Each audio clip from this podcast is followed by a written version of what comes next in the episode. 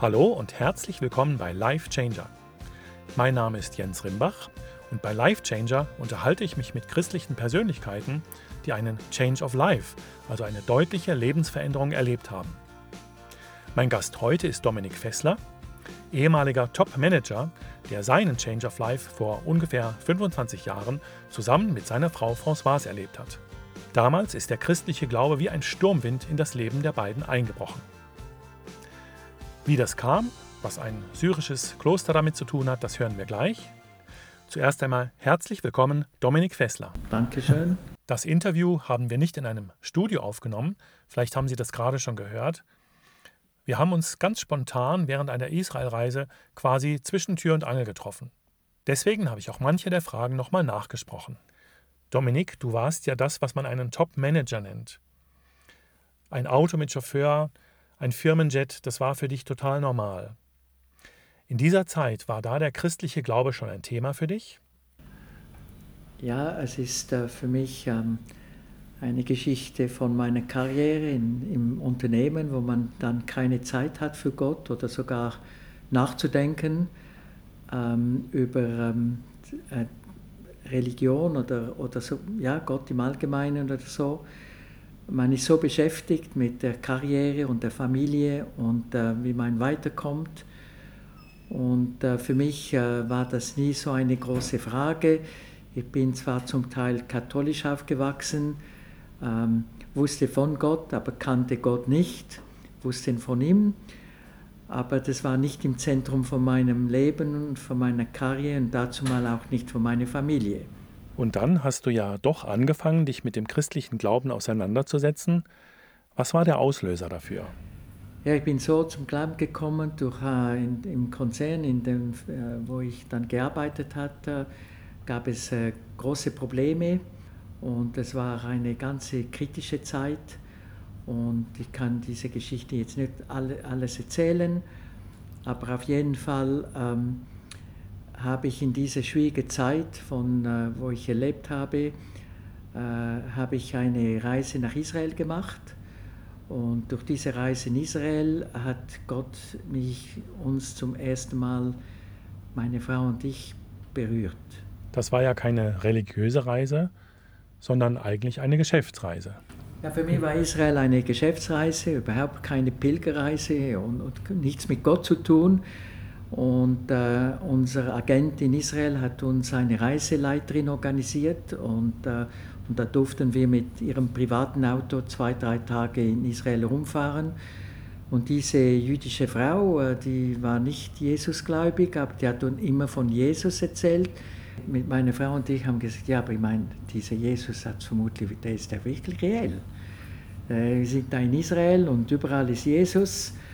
Und dann bin ich zurückgekommen äh, zu, äh, zu Hause. Ich war immer noch im Konzern tätig, in einer anderen Funktion. Wurde eingeladen von einem Freund von mir, ein Geschäftsmann, der Christ war. Und hat uns ein, eingeladen, einen Anlass von der IVCG, Internationale Vereinigung Christgeschäftsleute in Zürich, in der Schweiz. Hat uns eingeladen. Und dann sind wir hingegangen, meine Frau und ich zusammen. Das war ja alles neu für euch damals.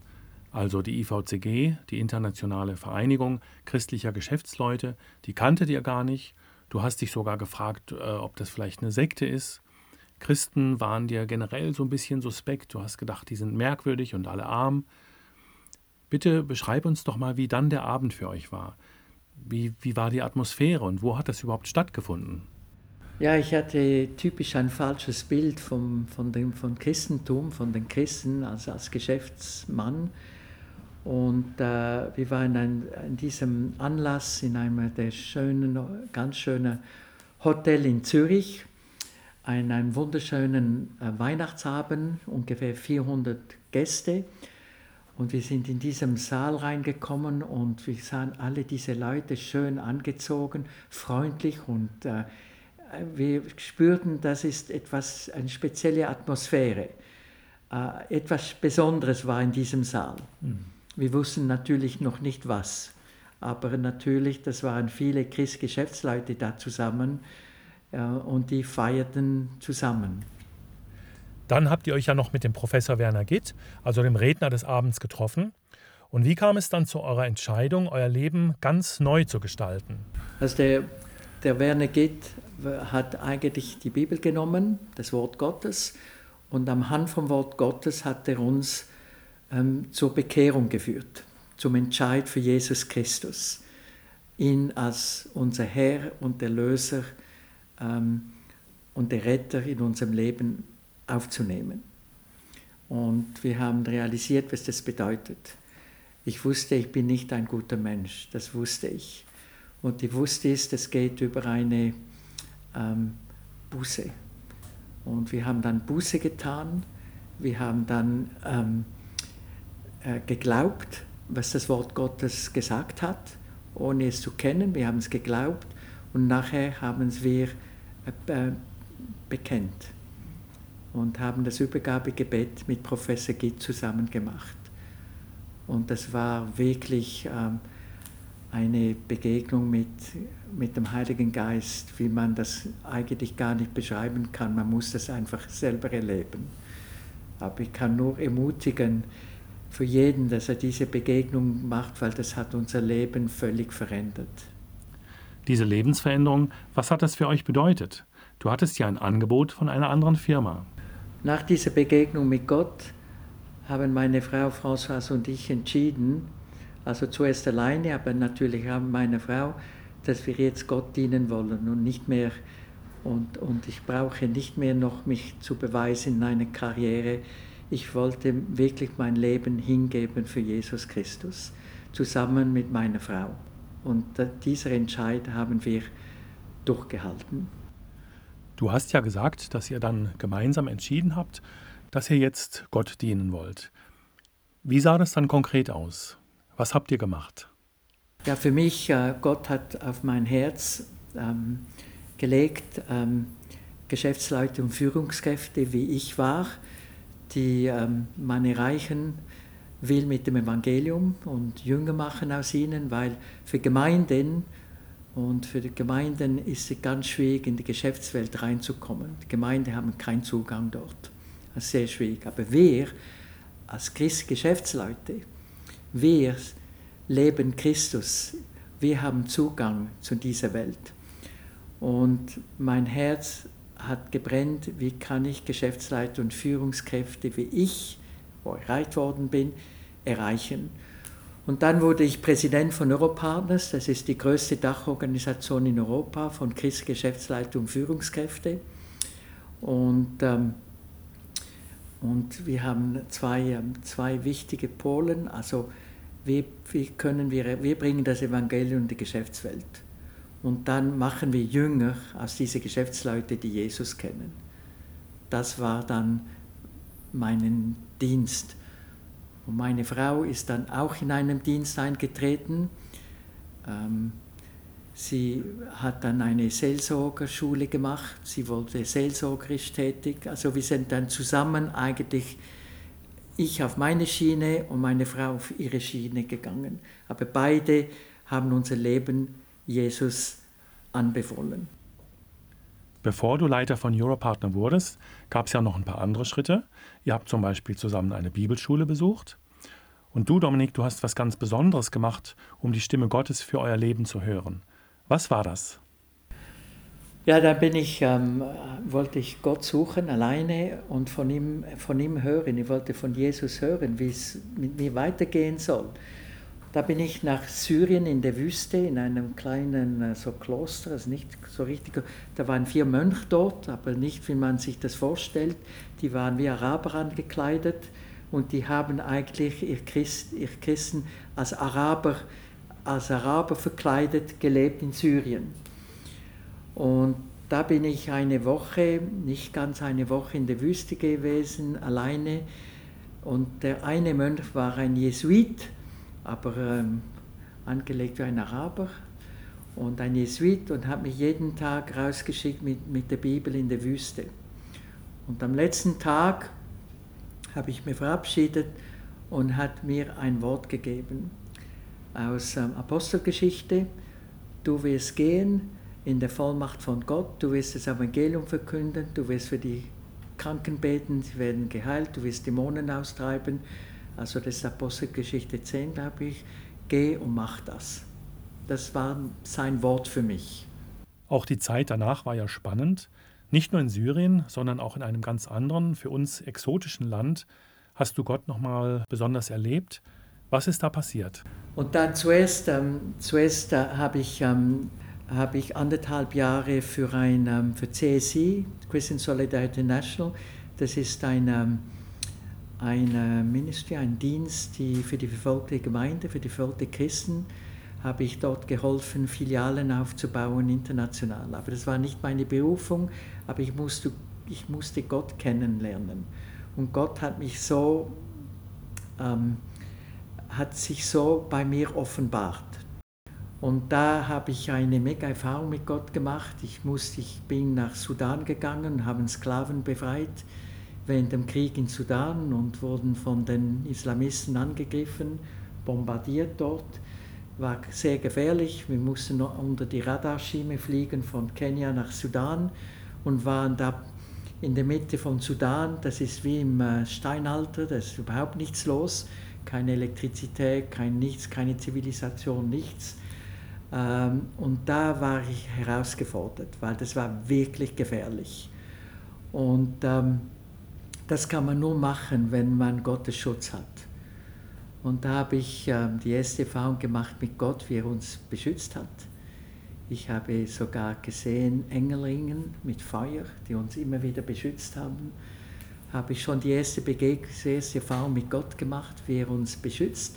Und in dieser schwierigen Situation habe ich so einen Frieden, so ein, man bekommt so einen Frieden, man kann es nicht beschreiben. Äh, Gott gibt uns wie ein, einen speziellen Salbung oder für so einen solchen Dienst. Sonst kann man das nicht machen. Und du weißt, dass du je, wenn die Islamisten dich angreifen, bist du tot. Ganz bestimmt. Keine Chance. Du und das ganze Team, ihr seid Gott sei Dank nicht tot. Ihr habt das alles gut überstanden.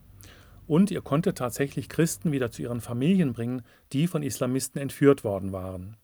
Wenn man so einen radikalen Schritt macht, also vom erfolgreichen, eher nicht so religiösen Geschäftsmann hin zu einem gläubigen Christen, der sogar sein Leben riskiert. Wie reagiert da das Umfeld? Wie reagieren die Freunde? Haben die Leute das verstanden oder haben die gedacht, also jetzt sind die beiden komisch geworden? Zum Teil völlig weg und zum Teil komisch geworden, aber trotzdem irgendwo Freunde geblieben. Aber natürlich äh, auch in der Familie war es für uns schwierig, weil wir waren die Ersten, die wirklich ähm, uns so, so radikal ähm, Gott nachfolgen. Äh, die meisten konnten das nicht verstehen. Viele auch von unserer Familie nicht.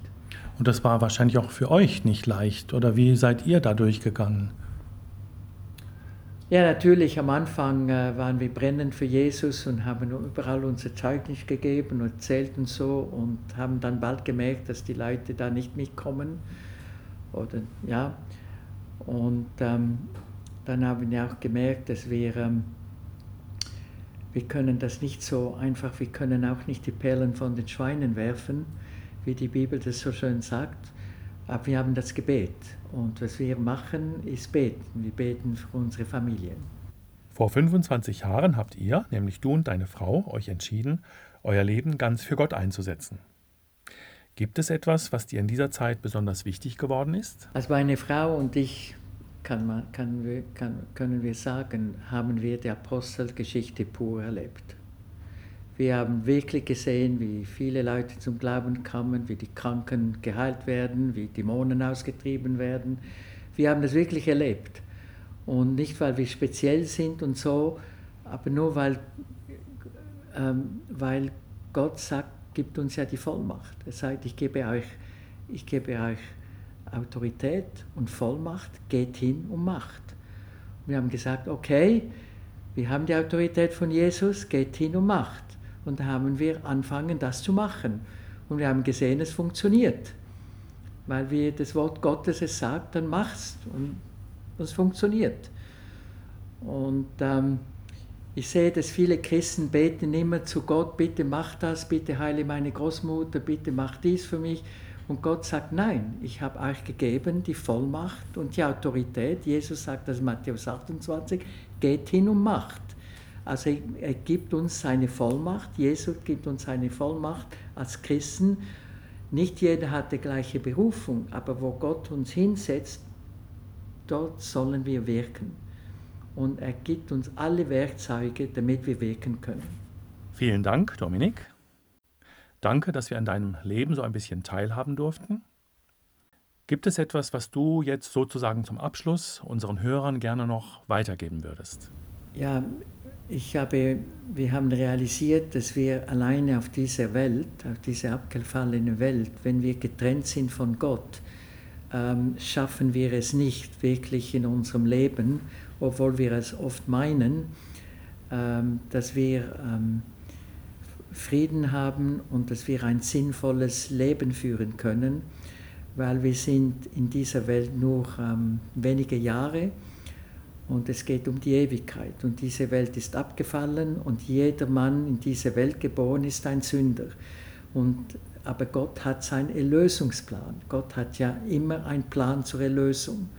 Obwohl wir abgefallen sind, hat, hat Gott seinen Sohn geschickt, ähm, hat Jesus geschickt, äh, hat seinen Sohn geopfert weil er hat das Problem von der Sünde gelöst durch Jesus, der auf dem Kreuz für unsere Sünde gestorben ist. Somit hat er dieses Problem gelöst. Und wenn wir das erkennen und akzeptieren, dann haben wir wieder eine Beziehung mit Gott, eine intakte Beziehung mit Gott. Wir sind wieder gerecht gemacht mit Gott. Wir stehen vor Gott wie ohne Sünde. Und das gibt uns Frieden und gibt uns einen Sinn im Leben. Vielen Dank, Dominik. Danke, dass du heute unser Gast warst. Schön, dass auch Sie dabei waren, liebe Zuhörer. Das war das Podcast Life Changer. Mein Name ist Jens Rimbach.